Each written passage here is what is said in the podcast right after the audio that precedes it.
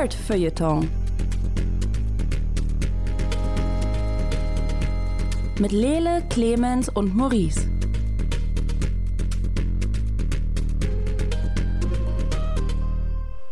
Hallo und herzlich willkommen zur 62. Ausgabe des Nerdfilter Podcast. Ich habe alles geplant. Ich habe nicht, ich habe eigentlich nicht geguckt, welche scheiß Ausgabe das jetzt ist. Ist, ist es die 62. Mhm. Warum mache ich mir. Hallo und herzlich willkommen zur 62. Ausgabe des Nerdfilter Podcasts. Mit mir hier im hosenlosen Studio ist Maurice Mathieu. Ist auf jeden Fall die 62. Ausgabe, auf jeden Fall Clemens, ja. Lele Lukas. Vielleicht ist es auch die 63. Wer weiß sowas schon genau. Mein Name ist Clemens Serbind und ich bin mir ziemlich hundertprozentig todesfucking sicher, dass das die 62. Ausgabe des Nerdfilton Podcasts ist. Wenn ihr anderer Meinung seid, schreibt mir einfach eine E-Mail an Clemens, du Penner lern endlich zählen at äh, dragonseateverything.com. Wir haben tolle Themen im Gepäck. Wir sprechen über das Game Hades und unter anderem, außerdem hat Lede noch eine Comic im Gepäck, der heißt Bei mir zu Hause. Spannender Titel. Yes, yes. Wir sprechen außerdem über Fall Guys und Jackson möchte uns noch was über Foundry erzählen. Das klingt doch nach einem bunten Potpourri. Mhm. Äh, dann lasst yes. uns doch direkt mit äh, Hades anfangen, liebe Lene. Oh, ja, was ist das denn Schönes? Also, ich habe ähm, mir Notizen gemacht beim letzten Mal, als ich ein Spiel gepitcht habe. Deswegen fange ich jetzt mit dem Wichtigsten sofort an. fast wie Journalismus, ähm, was wir machen manchmal. Und zwar den Preis. Spielst du in Hades einen äh, jungen Mann namens Zagreus und äh, du bist der Sohn von äh, Hades und du willst aus der Unterwelt raus und das Wichtigste ist am Anfang, du kannst Cerberus streicheln. Cerberus chillt da in der Unterwelt, in dem, dem, also in so einer Art Lobby und du mhm. kannst hingehen und diesen großen dreiköpfigen Hund streicheln und er findet es total gut und es passieren deswegen auch gute Dinge. Lele? So. Ich kaufe das Spiel gerade. Du hast es rausgefunden, wie man mir ein Spiel pitcht. Sehr gut. Okay, dann erzähle ich dir jetzt den Rest davon. ähm, be be bevor wir weiterreden an dieser Stelle, äh, krasses Shoutout an den äh, Twitter-Kanal at Can You Pet the Dog, ähm, der für euch prüft, ob man Hunde streicheln kann in den entsprechenden Spielen und nur äh, Spiele empfiehlt, wo man Hunde streicheln kann. Ich hoffe, oh Hades gehört auch dazu. Endlich okay. entwickelt sich die Videospielbranche in eine Richtung, die mir gefällt. Entschuldigung, Elena. Bitte. Also, ähm, wie genau, wie gesagt, du, bist, du spielst äh, Zagreus, ähm, Sohn von Hades, und du willst aus der Unterwelt weg, aus der griechischen. Ähm, das ist da alles blöd und deswegen willst du da raus.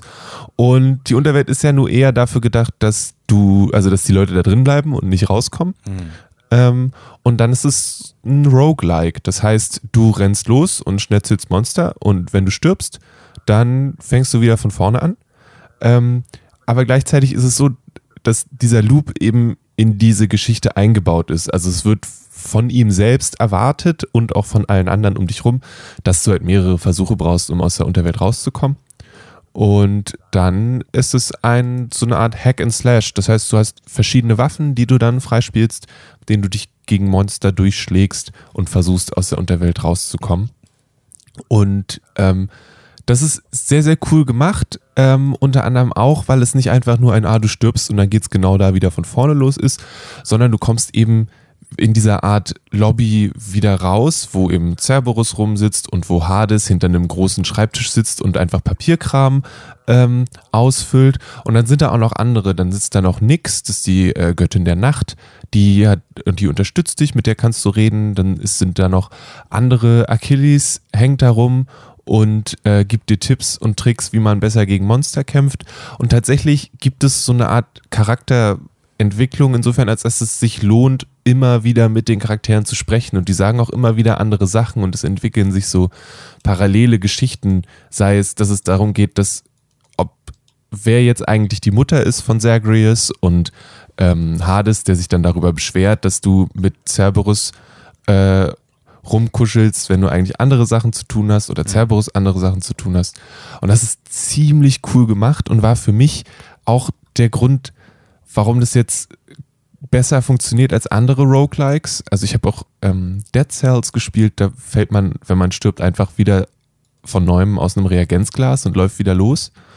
Und ähm, hier ist es tatsächlich so, dass es wirklich cool in die Story eingebaut ist, dass du die Sache häufiger machen musst.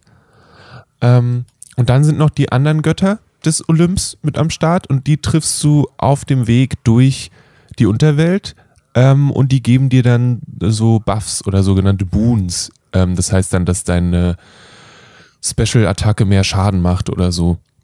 Und du musst dann aber auch aufpassen, wenn du zum Beispiel ähm, Aphrodites Hilfe angenommen hast und beim nächsten Mal kommt irgendwie ähm, Athena um die Ecke und dann nimmst du ihre Hilfe an und dann gibt es vielleicht einen Raum, in den du kommst, in dem beides möglich ist und dann musst du dich entscheiden. Und wir wissen alle, dass wenn man sich zwischen zwei Göttern entscheiden muss, dann ist es selten ein guter Ausgang für die Person, die sich entscheidet. Da spielen sie also auch mit. Ähm, und dann ist es so eine Kombination eben aus diesen, aus diesen Boons, die du dir einsammelst, aus anderen Sachen, Boni, die man äh, hier und da zusammensammelt. Und natürlich kann man irgendwie noch mehr Sachen einsammeln, um äh, mehr Kräfte freizuschalten und so weiter und so fort. Das ist ziemlich cool. Es hat ein, eine sehr schöne Art, das zu spielen. Ich spiele das meistens so, ich mache so einen Run. Ich versuche es also einmal und dann ist so eine halbe Stunde um oder so und dann bin ich so, okay, gut, jetzt mache ich eine kleine Pause und komme ich später wieder. Und es ist einfach sehr, sehr cool. Do you have questions? Ähm, das ist ja von Supergiant Games, die auch äh, Paya und ähm, Bastion gemacht haben und so. Ähm, kannst du uns was zum Artstil sagen? Ähm, es ist, es ist cartoony. Mhm. Irgendwie, also es sieht, es passt gut in diese, in diesen äh, Kontext der anderen Supergiant Games rein. Es ist jetzt, ich, oder zumindest in meinem, meinem Gefühl nach, ist es jetzt nicht, dass es komplett anders aussieht als alles anderes. Es ist super smooth. Es sieht immer sehr cool aus. Die Charaktere sehen mega cool aus. Also die ganzen Designs von den Göttern sind richtig, richtig cool. Ähm, ja, also das ist, das funktioniert total gut und auch die anderen Sachen, die so für Supergiant Games immer dabei sind. Die Musik ist wieder von Darren Korb, die ist großartig. Oh, das wäre meine nächste Frage gewesen. Ja. richtig, richtig gut. Also so, wenn dann in einem Bosskampf das so ein bisschen angeht, in Richtung Metal zu gehen und die fetten Riffs da durch die Gegend fliegen, dann ist es schon sehr, sehr nice. Ähm, und es gibt wieder einen Erzähler. Und das Lustige ist auch an der Stelle, dass, dass Zagreus den Erzähler auch hören kann. Ähm, ist also so ein bisschen die Frage ist, ob das, ich weiß nicht genau, ob das Zeus ist, der da erzählt oder ob das jemand anders ist. Und es gibt eine Szene, wo du nachts durch die Gegend schleichst und dann der Erzähler Sachen sagt und dann Zagreus immer so, yo, halt mal die Klappe, das ist eine sneaky Operation hier. Mhm. Und du laberst hier mal dazwischen. Ist, also der Humor, finde ich, stimmt auch auf jeden Fall. Also ich, ich, habe total Interesse daran, allein schon wegen dem Artstil und weil ich irgendwie alles von äh, Supergiant Games spiele. Ich muss aber gleichzeitig sagen, es sieht für mich schon sehr krass nach äh, äh, Transistor aus. Von der, von der Art, dieses isometrische von oben, die, die, wie das äh, UI mit dem Kämpfen äh, funktioniert und so. Es, Aber es ist kein, also Transistor war so ein bisschen rundenbasiert, oder? Äh, ja, hatte diese rundenbasierte, äh, du konntest es stoppen und quasi vorplanen, musstest du aber nicht, wenn du äh, verlieren wolltest, so wie ich. Ich habe das. Äh, Also stoppen und vorplanen geht hier auf jeden Fall nicht. Mm, Okay, also es ist ein bisschen actionreicher, aber, aber von Es der die- von, ja. von diesem isometrischen von oben drauf. Ähm, und ähm, gerade Oder Bastion war auch isometrisch. ja, genau. Also da haben sie ja sich nicht. Ja. Äh, äh, Anders als Also- Paya meine ich jetzt zum Beispiel, was Mhm. ich nehme an auch isometrisch von oben drauf war, aber ja eher so diese Sportsimulation war dahinter. Ähm, Also ja, was ich also was ich gehört habe, war, dass jemand gesagt hat, dass es so ein bisschen die das Zusammenführen der verschiedenen Sachen ist, die sie so Mhm. gemacht haben.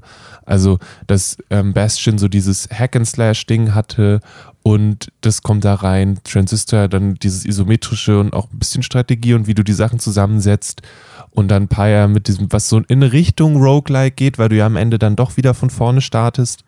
Ähm, Mhm. Und das ist dann das, was, ja genau. Also das Spiel ist jetzt vor zwei Wochen oder so aus dem Early Access rausgekommen. Ähm, und äh, ich bin sehr froh, dass ich das äh, mitgenommen habe. Clemens, wie sieht's denn bei dir aus? Hast du da in irgendeiner Weise, mal jetzt vom, vom Hundetätscheln Tätscheln abgesehen, Interesse oder ist es einfach nicht unbedingt? Wie sehr hält sich das Ganze denn an die Vorlage der griechischen Mythologie? Das ist ja immer für mich tatsächlich recht entscheidend, weil ich früher oder später Aggression kriege, wenn ich mir denke.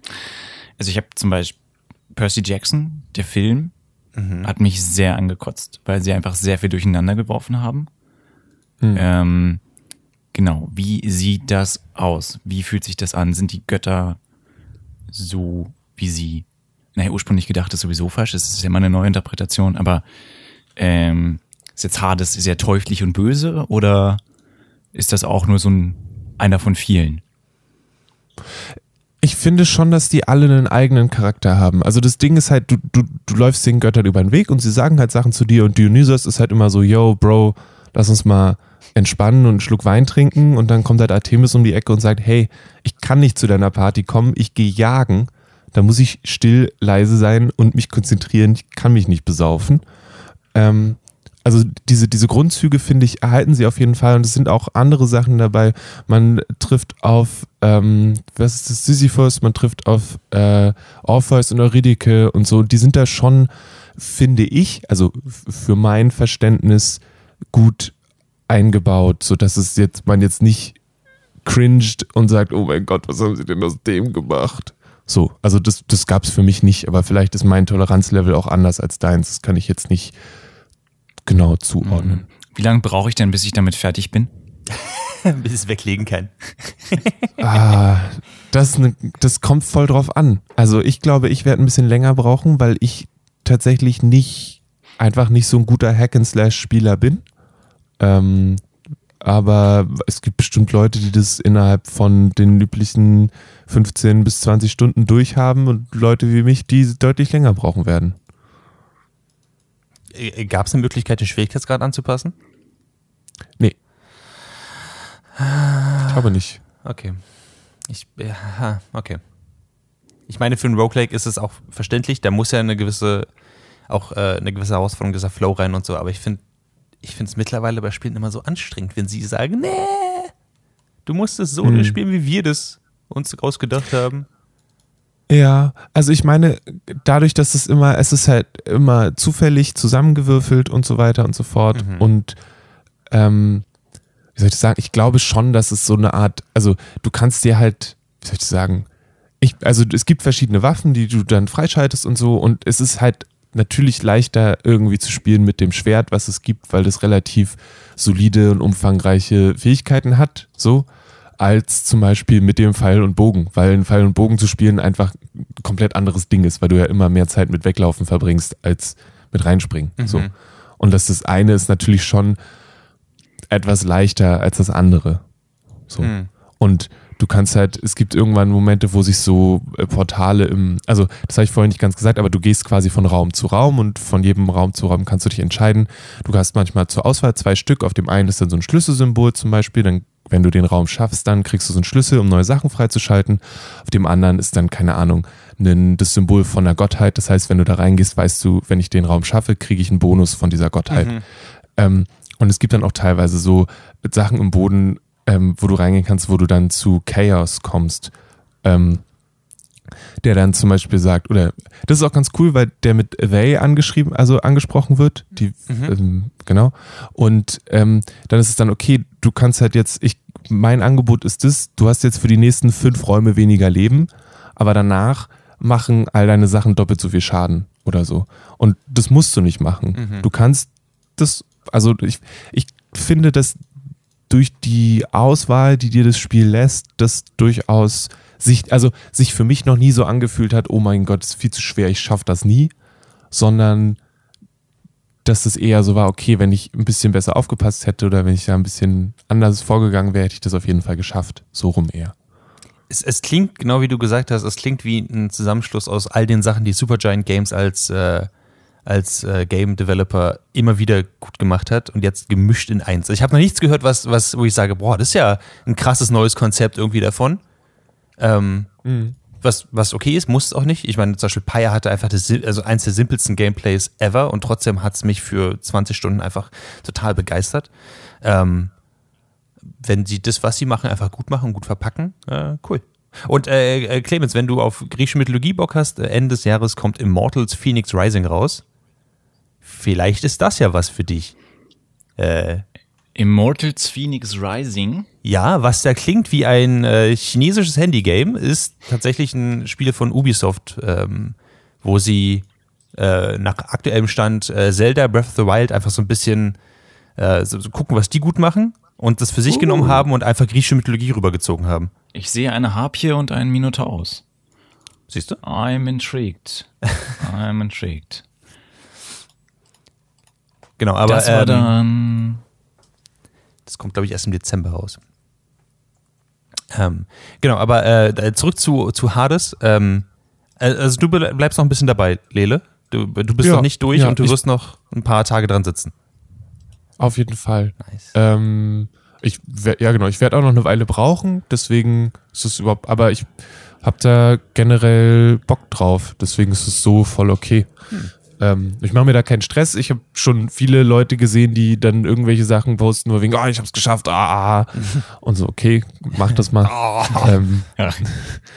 ähm, und ich erforsche das einfach, das, also gerade dadurch, dass du halt durch mit den verschiedenen Göttern und Charakteren auch selbst reden kannst, du findest so äh, Nektar, den kannst du denen geben und das ist quasi wie ein Geschenk und es ist so ein bisschen, hat sowas von, von, es war auch, wurde verglichen mit Persona, als dass du den, den Relationship-Status vorwärts bewegen kannst mit den Leuten, ähm, dass sie dich mehr oder weniger mögen und so eine Sachen.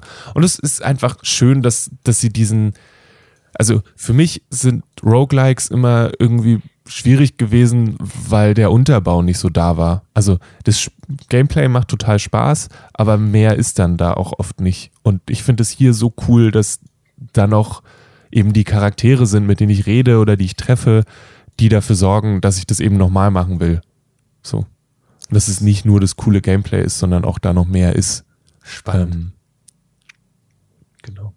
Es hätte, glaube ich, in einem schnellen Roguelike, so wie halt Dead Cells zum Beispiel oder ähm, von mir aus Crypt of the Necrodancer oder so, hätte das, glaube ich, für mich diesen Flow und den Spielspaß ziemlich ruiniert, wenn ich zwischendurch immer noch mit Leuten hätte reden müssen. Anstatt einfach halt mich aufs Gameplay zu konzentrieren. Also Das macht so viel kaputt, oder? Mit Leuten reden müssen. Jack. In, in, in Roguelikes für mich schon, weil für Roguelikes, der Sinn von Roguelikes ist, dass ich mich hinsetzen kann, es anmachen kann und innerhalb von zwei Minuten halt mich in einen Gameplay-Flow eindenken kann. So wie halt, äh, ich würde es vergleichen mit, äh, dass man quasi Tetris spielt und dann kommt erstmal eine Cutscene, bevor man das nächste Tetris spielen kann. Das äh, deswegen wundert es mich so ein bisschen, aber ich bin trotzdem intrigued. Ich bin, ich bin gespannt und ich werde mir Hades ganz sicher zulegen. Ich bin auch gespannt. Also, du kannst halt auch einfach durchrennen und direkt weitermachen. Ne? Du musst nicht mit den Leuten reden. Natürlich muss ich. Aber nicht verkehrt. Also da, da, da sitzt dann ein kleiner Chucks auf meiner Schulter und sagt mir, bitte rede mit allen und versuch die 100% zu erreichen hier überall. Das, ich kann doch nicht, ich, ich kann Story nicht ausschlagen, wenn sie angeboten wird. Sie muss da von Hause aus abgelehnt werden. Von den Entwicklern. So. Was wolltest du noch sagen, Clemens? Habe ich vergessen. Äh, ist jetzt auch egal. Sorry. Äh, kein Ding. Ähm, wollte das Ganze dann auch äh, zu einem kleinen äh, Hort bringen. Es klingt äh, super spannend. Ich überlege mir nicht das Spiel zu spielen, aber ich werde mir vielleicht ein äh, Dingsbums an, wie heißt das auf YouTube, wenn Leute Let's Play angucken, Mhm. um nochmal einen Eindruck zu bekommen. Ich finde den Stil, der sieht ganz nett aus. Äh, weil es auch so ein bisschen wieder Anime-mäßig aussieht. Versteht, was ich meine? Natürlich nicht Ja. Anime, Anime, aber äh, was ich für die griechische Mythologie immer ganz, ganz spannend finde. Ansonsten ist für mich auch diese Perspektive so ein totaler Downer. Ich sehe das Ding und mein Kopf ist so, das ist Dota. Nein, Kopf, das ist nicht Dota, aber gut. Mhm. Äh, kommen wir zu einem anderen lustigen, lustigeren Spiel, glaube ich. Ich habe es auch gegoogelt, denn ich bin gut vorbereitet. Fall Guys. Oh, ja. Äh, Das äh, Ganze sieht aus wie eine bunte äh, Kaugummiwelt. ähm, hat ein bisschen weniger Story als Hades, würde ich sagen. Aber Worum geht's denn genau bei Fall Guys? Also Fall Guys Ultimate Knockout, sagt Google mir, heißt das Ganze. Ja. Es hat eine 96% Bewertung der Google Community. Okay, was auch immer das heißt. Aber ähm, Das, wird mir hier auf jeden Fall angezeigt. Und Prozentwerte kommen immer gut. Leute.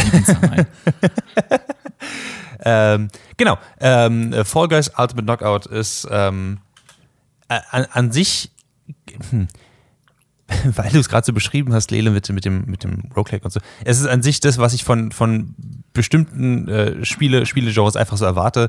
Ähm, es ist ein Multiplayer-Spiel und ein Battle Royale-Spiel in, in der Hinsicht, dass man äh, quasi eine kleine Jellybean kontrolliert mit Arm und Bein und die auch sehr, sehr wackelig auf den Beinen ist. Und dann wird die mit 60 anderen SpielerInnen von der ganzen Welt äh, zusammengepackt in einen Hindernisparcours, der von Takeshis Castle hätte sein können.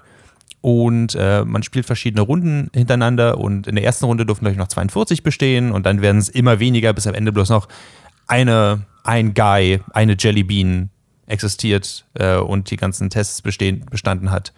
Ähm, und die bekommt eine Krone und dann kann man wieder von vorne anfangen. Es gibt keine keine Story darüber hinaus. Es gibt äh, sehr viele Skinnerbox-Mechaniken, dass man äh, Erfahrungspunkte bekommt und irgendwelche Ingame-Währungen bekommt, die man sich auch kaufen kann, damit man sich lustige Kostüme für seinen Jellybean holen kann. So gibt es zum Beispiel ein Piratenkostüm, ein Taubenkostüm, verschiedene Dino-Kostüme. Ähm, aber essentiell, man rennt durch, man fällt hin, man wird von übergroßen Hammern weggeschlagen. Es ist so ein bisschen, als würde man auch so, so, so ein Minigolf-Parcours einfach äh, abrennen. Es gibt verschiedene Modi dahinter. Äh, ein Modi ist äh, zum Beispiel so, dass man, ähm, man kann äh, zum Beispiel äh, einfach mit, mit Bällen versucht, die in ein Tor zu bekommen. Das ist dann, ähm, oh, abgesehen von diesem Hindernisparcours, wäre das eine Möglichkeit. Ähm, oder dass man besonders lange auf einer Plattform stehen muss und dann versucht aber so eine, eine drehende Stange einen immer runterzuhauen. Ähm, gleichzeitig gibt es, was Steuerung angeht, nicht viel zu tun. Man kann halt nach vorne laufen, links, rechts zurück äh, springen und hechten, dann wirft er sich quasi so nach vorne und bleibt dann kurz liegen und steht wieder auf. Und du kannst halt auch Sachen greifen. Und du kannst halt auch andere Jellybeans greifen und äh, mit richtig getimten Eingaben sie von Plattform werfen und ein richtiger Arsch sein. Ähm, weil nichts ist anstrengender, als wenn du halt diese sehr, sehr wackelige Steuerung irgendwie durchbekommst und auf die Plattform landest und dann steht irgendein Arsch da, greift dich und wirft dich runter. Aber auch das passiert, genau. Ähm, und das ist einfach alles, was es zu Fall Guys zu sagen gibt. Es ist ein winziges kleines Spiel, es ist extrem bunt gehalten. Ähm, es macht Spaß. Das klingt jetzt aber auch unheimlich brutal. Ne, Takeshis Castle war ein bisschen brutal, an. Na, es ist schon alles in dieser, in dieser Bubblegum-Grafik auch gehalten. Also es, pass, es passiert nichts. Sogar wenn halt so ein riesiger Plüschhammer von oben kommt und dich weghaut, dann, dann fliegst du halt kurz und dann machen sie so niedlichen Geräusche und dann fliegen sie gegen eine Wand und stehen wieder auf und dann musst du weiterlaufen. Oder wenn du runterfällst, irgendwo respawnst du sofort. Du versuchst halt oftmals einfach nur einer, entweder der letzten äh, Geist zu sein, die da stehen, oder halt einer der ersten, die durchs Stil rennen. Das ist so das Hauptding. Es ist nicht wirklich brutal tatsächlich. Du kannst ein bisschen, du kannst ein bisschen Arsch sein und du kannst Leute festhalten, wenn du magst, aber meistens bist du einfach damit beschäftigt, weil sie halt auch wirklich so wackelig sind und so unbeholfen ähm, laufen, dass du nur versuchst, dich eigentlich auf den Beinen zu halten. Würde ich sagen. Bist du auf dieses Spiel gekommen? Ja, ist aktuell. It's everywhere. Ja, es ist so ein, hat so ein bisschen Meme-Status erhalten. Aktuell brechen die, die SpielerInnenzahlen wieder so ein bisschen ein. Ähm, auf, also auf Steam-Charts, äh, was ja eigentlich oftmals so ist. Ich muss noch mal kurz nachgucken, wie jetzt aktuell ein, äh, die, äh, äh die Zahlen sind, aber so wie ich sie gesehen habe, gibt es jetzt, glaube ich, noch 40.000 Leute, die das spielen oder so, bei Steam zumindest. Nee, 25.000, was äh, Ende August war das bei 88.000, Anfang August bei 150.000. Ähm, Hm. oh, Anfang September. Among Us ist um die Ecke gekommen. Äh, Ja, wahrscheinlich wird es das gewesen sein. Ähm, aber da geht jetzt auch bald die zweite Season los, da gibt es neue Sachen, die man, äh, die man sich holen kann da drin und ich nehme an, dann wird es auch wieder einen Influx bekommen an SpielerInnenzahlen. Ich finde es ganz witzig. Ich finde es witzig aus genau dem Punkt, dass ich halt äh, mich kurz hinsetzen kann. Ich bin innerhalb von drei Minuten in einem Spiel. So ein Spiel dauert zwischen, je nachdem, ob man in der ersten Runde rausfliegt, dann dauert es so drei Minuten. Oder man fliegt in der dritten oder vierten Runde raus, dann dauert das so 10, 15 Minuten. Und dann ist es auch in Ordnung und dann kann ich es wieder weglegen. Und äh, dafür finde ich das Spiel ziemlich fantastisch, ehrlich gesagt. Wie ist denn das mit dem Stresslevel? Solche Spiele, also wo am Ende dann nur einer übrig bleibt. Ich habe ein bisschen PUBG gespielt, ich habe ein bisschen, ähm, wie heißt denn das andere? Fortnite? Fortnite gespielt. Das sind Spiele, die mich unheimlich stressen. Ja. Ähm, wie ist das jetzt bei Fall Guys? Muss ich mir da auch Gedanken machen, dass ich äh, mein, meine Tastatur zerkaue, einfach weil ich Angst habe, je, jede Sekunde muckst mich einer ab, auch wenn es nur eine Jellybean ist? Aber ähm, nee, nicht so richtig, weil alle spielen halt aufs größere Objective und nicht wirklich unbedingt gegen dich. Also ja, es gibt Modi, zum Beispiel, es gibt einen Modi, wo ähm, die Hälfte der SpielerInnen bekommen so ein, wie so ein Fuchsschweif und die andere Hälfte haben keinen Fuchsschweif. Und wenn nach zwei Minuten die Zeit abgelaufen ist und du hast keinen Fuchsschweif, bist du raus. Du musst also äh, die anderen, einen der anderen Spieler mit dem Fuchsschweif festhalten, dann kriegst du auch, da kriegst du seinen Fuchsschweif und kannst wegrennen. Ähm, Und ja, die Sachen sind ein bisschen stressiger, äh, weil du direkt gegeneinander spielst, aber oftmals sind, wie gesagt, die meisten Leute einfach nur damit beschäftigt, mit sich selbst irgendwie klarzukommen und nicht irgendwo runterzufallen. Und es geht halt um nichts, das ist das Angenehme. Also, bestes Beispiel zum Beispiel, wenn wir sowas wie äh, Apex Legend oder Battle Royale oder Fortnite nehmen, so, äh, oder auch zum Beispiel äh, Hyperscape, ähm, du wartest erstmal so drei, vier, fünf Minuten, bis die Lobby wirklich gefüllt ist, dann wird's geladen, dann geht's irgendwie los und dann äh, musst du dich abwerfen lassen und dann musst du erstmal Waffen suchen und dann musst du hoffen, dass du die, äh, also es, es, es, streck, es entzerrt sich alles, weil es halt so, so zeitintensiv ist und dann wirst du von irgendwo weggesniped. Das ist, was mir an Battle Royale Sachen nicht gefällt.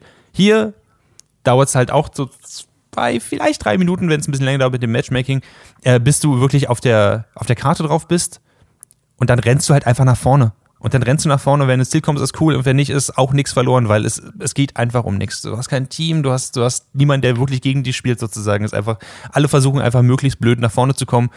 Ähm, und gleichzeitig sind die, die Maps auch oftmals halt so aufgebaut, dass je mehr Leute halt durchgehen, desto schwieriger wird es, weil sie sich ja gegenseitig auch halt umwerfen. Das heißt, wenn jemand im Flug gegen dich läuft, was halt immer passiert bei 60 Leuten, ähm, fällt deine, deine Jellybean halt um. Ähm, und ja, du verfluchst so ein bisschen die anderen MitspielerInnen, aber das ist auch teilweise Teil des Spaßes. Es macht Spaß zuzugucken, es macht Spaß zu spielen. Es macht keinen Spaß, das für zwei Stunden kompetitiv zu spielen, das auf gar keinen Fall. Ähm, aber für so ein, zwei Runden ist es genau das, was ich jetzt gesucht habe, was, was man zwischendurch spielen kann. Es geht um nichts, man arbeitet auf nichts hin, es ist einfach nur Blödsinn. Bunter Jellybean-Blödsinn. Mhm. Ja. Das Genau. klingt Ich hab, ganz äh, nett. Ja, ich habe letztens auch mal zwei Runden gespielt und ich habe jetzt im Vorgespräch habe ich ein bisschen gemein gesagt, warum man das mehr als einmal spielt.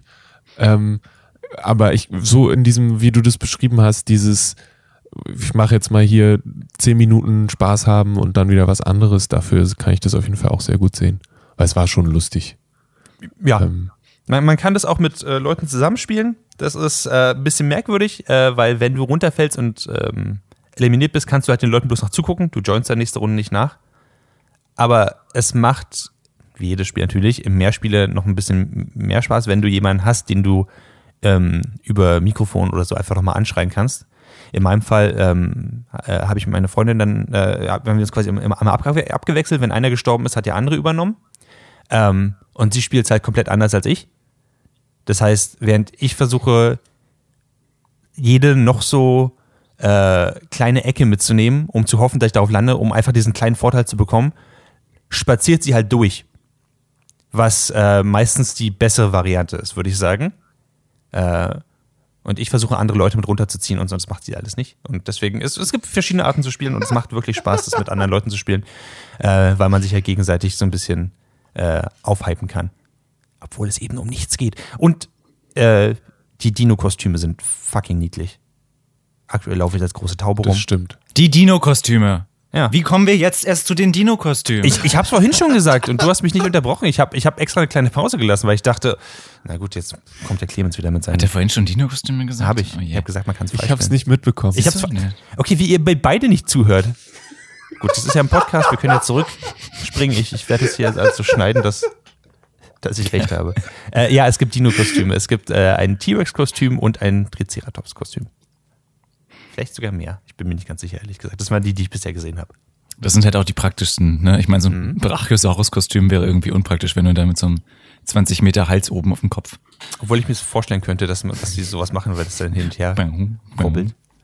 Es sind halt wirklich so eine, so eine Maskottchenkostüme. Man sieht halt immer das Gesicht von denen noch und so. Das ist halt ziemlich geil.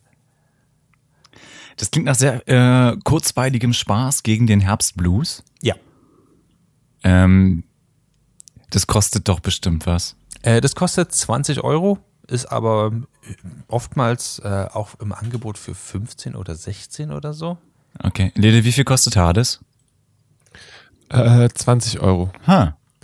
Aber ich weiß nicht, ob das noch gilt gerade. Also ich, ich habe das für weniger bekommen, weil es gerade im Epic Game Store eine Aktion gibt, wenn du dir Rocket League kostenlos aneignest, dann kriegst du einen 10 Euro Epic-Gutschein.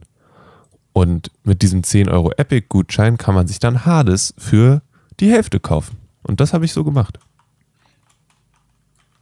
Ja. Nein, ich hole mir nicht Rocket League. Wir spielen nicht Rocket League. Du musst Du musst es ja nicht spielen. holen. Es ist, es ist gratis. Du klickst drauf, das sagt, okay, es, dieses Spiel ist jetzt in deiner Bibliothek, hier sind 10 Euro. Ja. Und dann sagst du, cool, ich spiele jetzt Hades. Äh, das gilt übrigens noch bis 23. Oktober, dieses Ding. Also ich würde euch allen empfehlen da draußen, geht zu äh, Epic Games Store, macht euch einen Account, holt euch Rocket League, spielt Rocket League nicht, aber genießt den 10 Euro Gutschein und äh, holt euch den Hades, weil auf Hades habe ich auch sehr Ja. Bock. Und äh, den Itch, den Hades befriedigen kann, nämlich dass es ein krass hochpoliertes, wirklich gutes Spiel mit einer geilen Story ist, so wie ich es jetzt gehört habe von, äh, von dem Lele. Das kann Fall Guys auf jeden Fall nicht. Fall Guys ist absoluter Blödsinn und ich glaube, wird nach der nächsten Season absolut in der Ver Versenkung verschwinden. Aber für aktuell, wenn noch genug Leute da sind, ist es sehr, sehr spaßig. Ja, okay. Kommen wir nun zu etwas ganz anderem, nämlich der großen Frage, wie fühlt es sich an, in den späten Zehnerjahren des 21. Jahrhunderts auf der Welt zu sein? Diesem Thema beschäftigt sich der Comic bei mir zu Hause, den hat Lele gelesen. Ja, äh, der ist von äh, Paulina Stulin. Ähm, ist so eine Art äh, Slice of Life äh, Tagebuch ähm, Angelegenheit. Ähm, es geht generell so ein bisschen um Midlife Crisis und äh, Selbstfindung. Ähm, und es geht damit los, dass Pauli, also die, die Paulina, wird in, im Comic immer Pauli genannt, ähm, dass sie sich trennt von ihrem doch etwas längeren Freund, beziehungsweise es ist so eine gemein, ich glaube, er macht eher mit ihr Schluss und dann ist es so ihr Leben. Sie geht auf Partys, sie datet, sie zweifelt an sich, sie verletzt sich, sie geht, fährt in Urlaub mit einer guten Freundin und ähm, versucht so ein bisschen ihren Leben als Zeichnerin von Comics in den Griff zu kriegen. Ähm, und ich hatte euch einen Link geschickt zu der Website vom Jaja Verlag. Da sind dann auch Leseproben. Ähm, und da seht ihr auch, dass, also das ist so, es ist digital gezeichnet ähm, und hat aber gleichzeitig so ein, so ein, Clemens, du kannst es wahrscheinlich besser beschreiben. Es sieht irgendwie so aus, als ob es alles kleine, ich weiß nicht, ob es Ölgemälde sind, aber es ist nicht so super, nicht so dieses übliche, du hast mit einem schwarzen Stift Linien vorgemalt und dann wird das alles ausgemalt, wie das sonst bei Comics oft ist, sondern ähm, Es wirkt wie mit bisschen Pastellkreiden anders aus. Ja, So. Das sind keine richtigen Outlines. Ich habe das Gefühl, dass die, jeden Moment, wenn ich ein Wasserglas drauf verschütten würde, würden die, die Farben einfach in alle Richtungen zerlaufen. Es wirkt sehr handgemacht, äh, beziehungsweise analog dafür, dass es digital ist. Ja, und ich glaube, wa- was mich am Anfang ein bisschen, ein bisschen abgeschreckt hat für eine Sekunde ist, das sieht man dann auch in dem, was ist in dem vierten Bild, sieht man das so ein bisschen, sind die Gesichtsausdrücke, weil die teilweise sehr extrem aussehen. Ähm, also wenn sie, wenn sie trauern oder sich freuen, dann haben sie sehr lustige, also irgendwie ungewohnt aussehende Gesichter, sagen wir es so.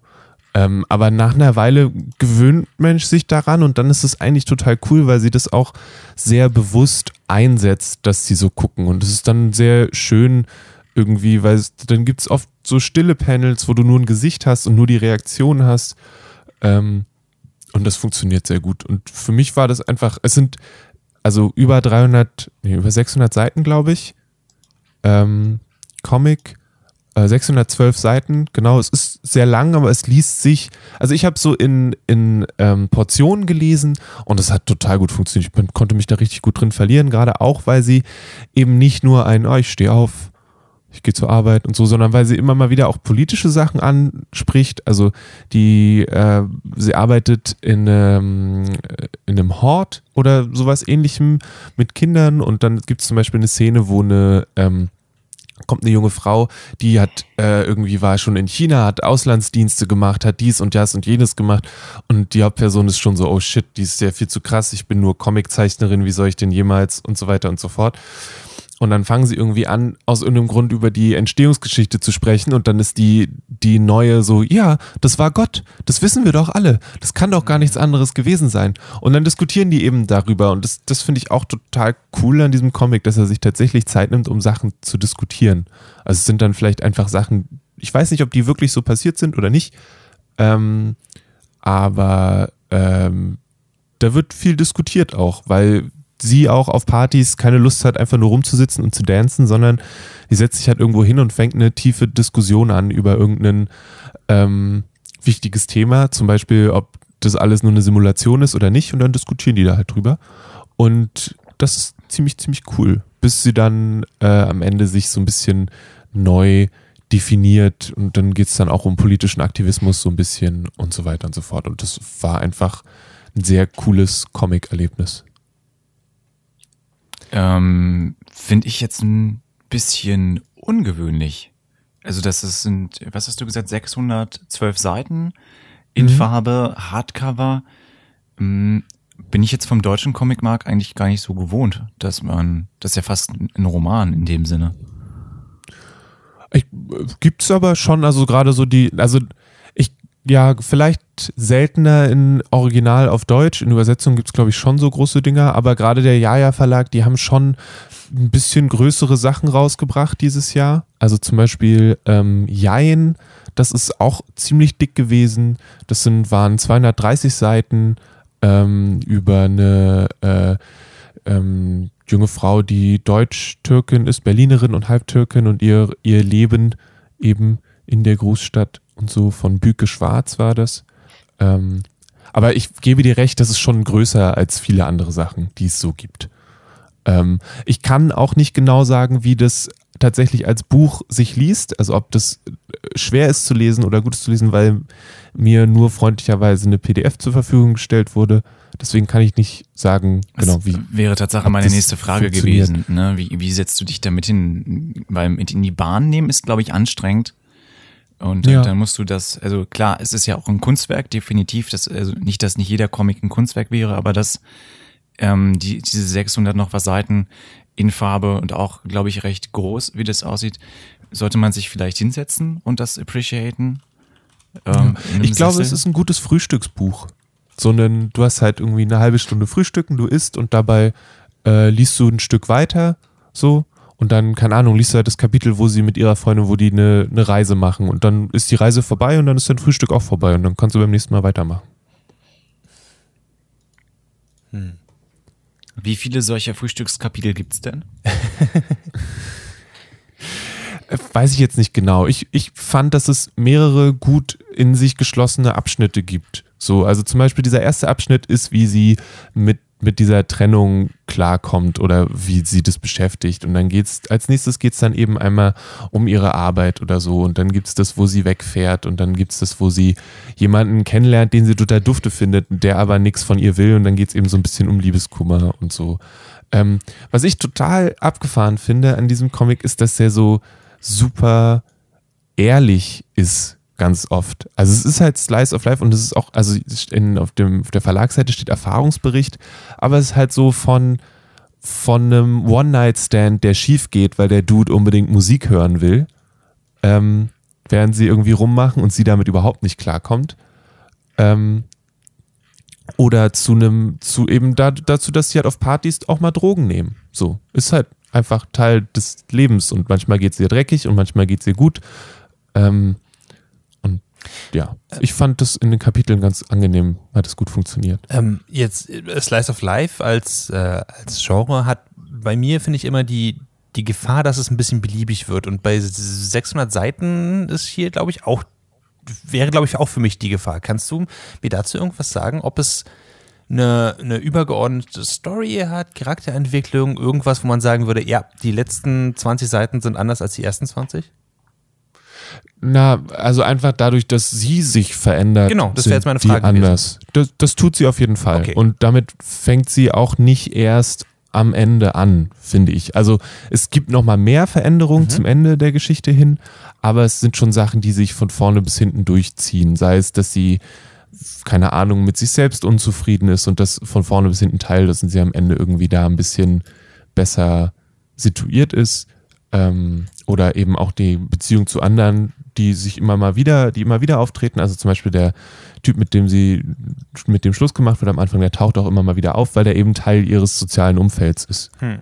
Ähm, und das entwickelt sich da auch. Also ich, ich hatte nicht das Gefühl, dass es so beliebig aneinandergereihte Episoden waren, die dann nicht mehr aufeinander aufbauen oder nichts miteinander zu tun haben, sondern ich hatte schon das Gefühl, dass es eine, eine Geschichte erzählt, auch Hm. von vorne bis hinten. Okay. Äh, wie hieß das Ganze nochmal? Das Ganze heißt Bei mir zu Hause, ist von Paulina Stulin, ähm, ist im Jaja Verlag erschienen, hat äh, 612 Seiten, ist in Farbe und kostet 35 Euro. Und könnte innerhalb von ein bis drei Tagen bei euch zu Hause sein, sagt der Jaja Verlag. Also Genau. wenn ihr, wenn ihr nicht in den Laden gehen wollt, dann bestellt das sehr gerne beim Verlag, weil dann kommt bei denen am meisten Geld an. Äh, sonst geht in den Comicladen eurer Wahl, die freuen sich darüber. Ansonsten, wenn ihr den gelesen habt, äh, ich würde mich auch über noch mehr Feedback freuen, weil ich jetzt auch gerade überlege, das zu kaufen, aber erst noch hören will, was andere Menschen davon denken. Weil ich Aber ich vertraue dem Lele einfach nicht, Mensch deswegen. bin. Ja,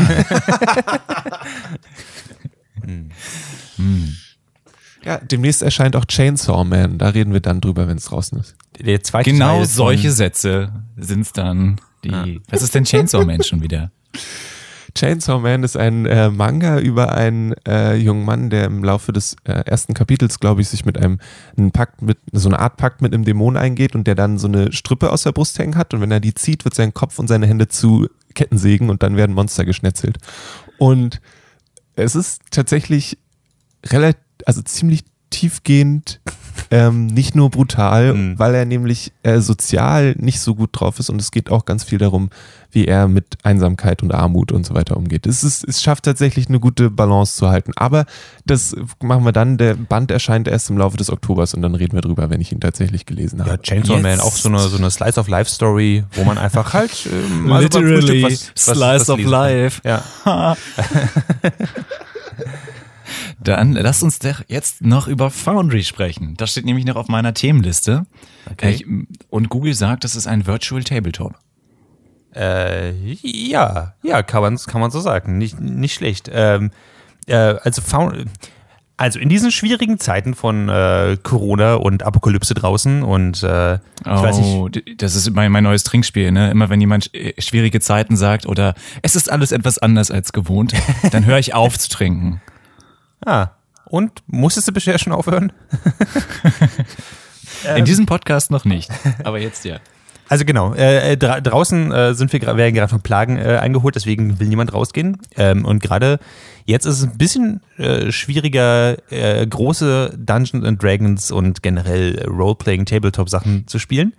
Denn auf engstem Raum und am Tisch zu sitzen und sich anzuhusten, sagt uns jetzt äh, Regierung und Menschenverstand ist jetzt nicht das cleverste.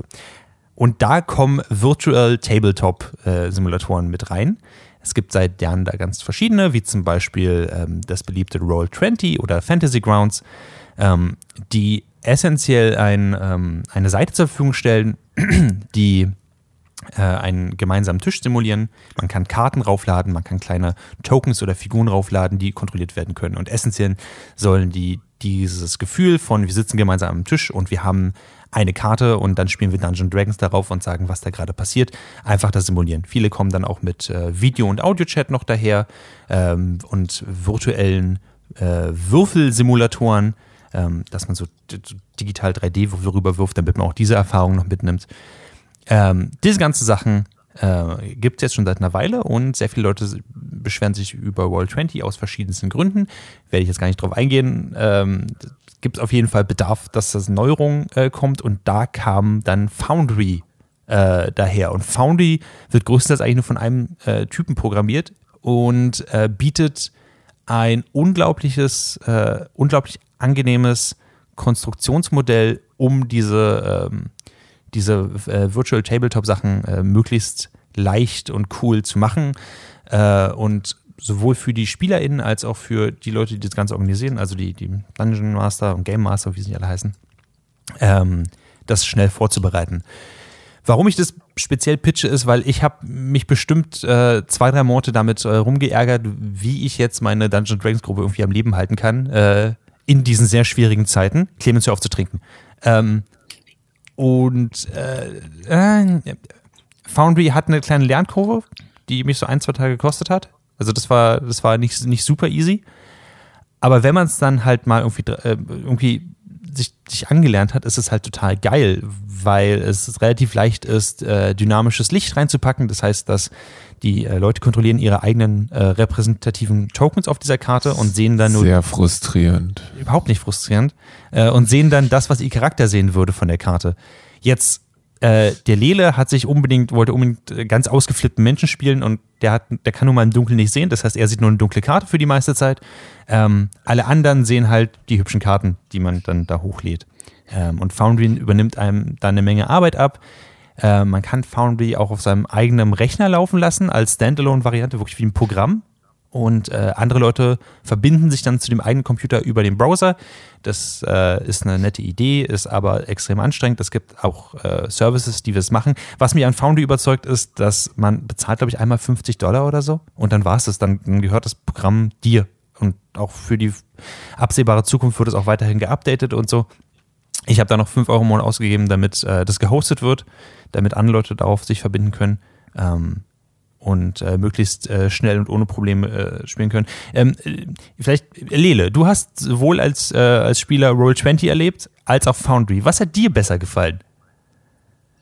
Also ich finde ähm, Foundry cooler, weil ich da mit den Pfeiltasten meinen Charakter durch die Gegend laufen lassen kann und das den Game Master immer stark irritiert, weil er eigentlich gerade noch Sachen erzählt, aber die Charaktere schon durch die Gegend rennen. Mhm. Ähm, aber und du hast recht, also es ist schwierig, das dynamische Licht und so weiter, das hat mich dann doch, also es ist auf der einen Seite, es ist so, ja, das ist halt der Charakter, es macht, ergibt Sinn, dass ich nichts sehen kann, aber es ist natürlich auch frustrierend, durch die Gegend, also im Dunkeln durch die Gegend zu tappen und die anderen Leute im äh, virtuellen Chat zu hören, die sagen, oh, hier ist eine voll coole Sache, ich habe voll was gefunden, guck mal, hier ist eine, Well. ein Topf voller Zimtrollen, Mensch, cool. Und du bist so, ich laufe seit fünf Minuten gegen eine Wand. ähm, was ist hier los? It's Und- Dungeons and Dragons, not Daylights and Dragons. Ja, na, natürlich, das ist, das ist so ein, ich, für mich hat dieses, hat dieses Ding diese Diskrepanz nochmal mehr aufgemacht, weil es ist natürlich realistischer, dass ich nichts sehen kann, aber wenn dir das vor die Augen geführt wird, dass du nichts sehen kannst, während alle anderen was sehen kann, können, dann ist das Spielerlebnis irgendwie nicht so cool. Aber dafür kann Foundry nichts. Das muss ich mit mir selbst klären. Ähm, aber es ist cool, dass, dass Foundry das macht. Und die Sachen, die damit gehen, sind total angenehm. Und ähm, ich meine, immer wenn wir jetzt gespielt haben, mussten wir zwischendurch immer dreimal das System wechseln, womit wir gespielt haben, weil irgendein Rechner dann doch mal äh, platt macht und das doch relativ systemintensiv ist, glaube ich, Foundry, je nachdem, wie viele Sachen man da macht. Ähm, aber ich finde, es von den Sachen, die wir bisher gemacht haben, mit die unkompliziertere Lösung. Ähm, ist auf jeden Fall leichter als Roll20 zum Beispiel. Ich, Ähm, ich habe persönlich so ja. einen Hass auf Roll20. Das, äh, Ja, du musstest dich auch deutlich mehr damit auseinandersetzen als jemand wie ich. Ich bin ja nur gekommen und habe gesagt, guck mal, ich kann durch die Gegend laufen. Und du hattest schon alles gebaut und gebastelt. So, also von daher, ähm, ja. Äh, Roll20 ist bei mir auf ewig unten durch, weil ich äh, sehr lange Zeit damit äh, verbracht habe, geheime Räume anzulegen für eine Karte und dynamisches Licht einzustellen für eine Karte und wirklich Stunden daran gesessen habe. Und Lele macht es auf und ich kann ja alles sehen. Alle anderen nicht nur der Lele, weil, keine Ahnung, das irgendein Fehler war bei Roll20. That was. Das war richtig gut. Ja. Ja, und danach konnte ich nie wieder was sehen. Dafür hat der Chuckson gesorgt. Äh, genau, also wenn ihr da draußen seid, Foundry gibt es nicht nur für Dungeons Dragons, Foundry gibt es für ganz viele andere Systeme auch noch. Äh, das Horrorrollenspiel Wessen zum Beispiel, äh, Call of äh, Cthulhu, aber auch, äh, ich glaube auch einige Warhammer-Sachen. Also, also das wird alles von Fans gemacht und äh, die Community ist super nice und so. Ich kann es euch wirklich nur empfehlen. Foundry VTT heißt das Ganze. Was ist mit Tales from the Loop? Können wir damit auch Tales from the Loop spielen? Äh, da das System von Tales from the Loop relativ easy ist, könnte man das auf jeden Fall leicht nachbauen, soweit ich weiß. Es basiert ja eigentlich auf einem, äh, auf einem anderen Rollenspielsystem. 6W? Ich weiß gar nicht. Also jedenfalls ist mit den, mit den, äh, dass man sowieso eine Würfel hat. Das heißt, man müsste sich wahrscheinlich, wenn man die äh, Charakterbögen dran haben möchte, bei Dungeons Dragons gibt es halt die Charakterbögen, weil Leute es nachgebaut haben, dann müsste man es wahrscheinlich ähm, dann eher per Hand machen. Aber Tales from the Loop ist, glaube ich, eins der anspruchslosesten äh, Rollenspiele überhaupt. Von daher wird es ohne Probleme gehen. Ähm, und Das klingt großartig. also aktuell werden 65 verschiedene äh, Rollenspielsysteme ähm, dort äh, unterstützt und von, von Fans halt gewartet, unter anderem eben Dungeons Dragons in der fünften Edition, aber auch äh, in der dritten, also auch für, für Pathfinder zum Beispiel ein Star Wars Rollenspiel, äh, Lancer, das mit dem, äh, wo man riesige Roboter besetzt und so. Also gibt eine ganze Menge auf jeden Fall. So. Ich, Nice, nice, nice. Wie viel hattest du gesagt? 50 Euro sind das? äh, ich musste mal kurz nachgucken, nicht, dass ich jetzt Blödsinn erzähle, aber soweit ich weiß, äh, waren es nur 50 Dollar oder so im Vergleich zu dem monatlichen. Ja, 50 Dollar mit äh, Umsatzsteuer und, und Mehrwertsteuer und so 58 äh, US-Dollar. Ähm, was im Vergleich zu den monatlichen Kosten von Roll20, wenn man wirklich das, also mit in der Begleitung und so benutzen will, ist das ein ziemlicher Schnapper, würde ich sagen. Hm, dann wisst ihr, lieben Leute, jetzt, worauf ihr demnächst zurückgreifen könnt, wenn ihr eure Dungeons and Dragons äh, Gruppe beisammenhalten wollt. Ähm, das war der 62.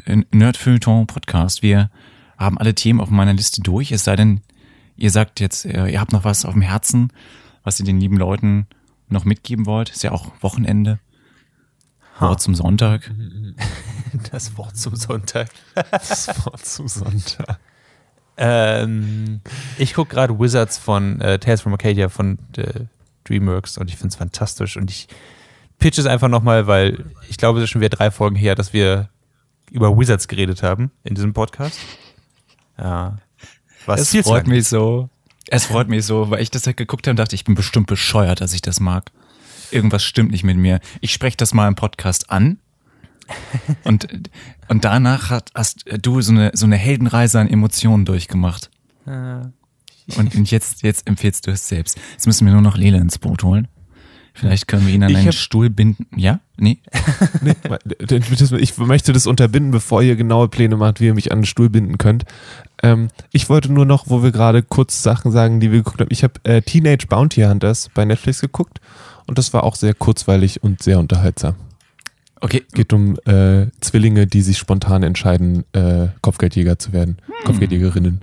Ist äh, ganz lustig. Ich habe mir vorgenommen, die dritte Staffel von Carmen San Diego am Wochenende zu gucken. Die ist nämlich gestern erschienen. Und ich habe mir äh, aufs Schild geschrieben, unter der Woche keine neuen Serien mehr anzufangen, weil das immer nicht genug Appreciation nach der Arbeit von meiner Seite kommt. Und genau, darum mache ich das. Mal schauen, wie es ist. Ich werde aber, glaube ich, nicht nochmal darüber reden. Maurice, mach dir keine, keine Sorgen. Okay, Carmen San Diego, glaube ich, kann mich auch nicht so, nicht so mitnehmen. Oh, abgesehen davon gucke ich aktuell noch die neue Staffel The Boys. Aber eine Folge am Freitag jedes Mal, finde ich, ist ein schreckliches System.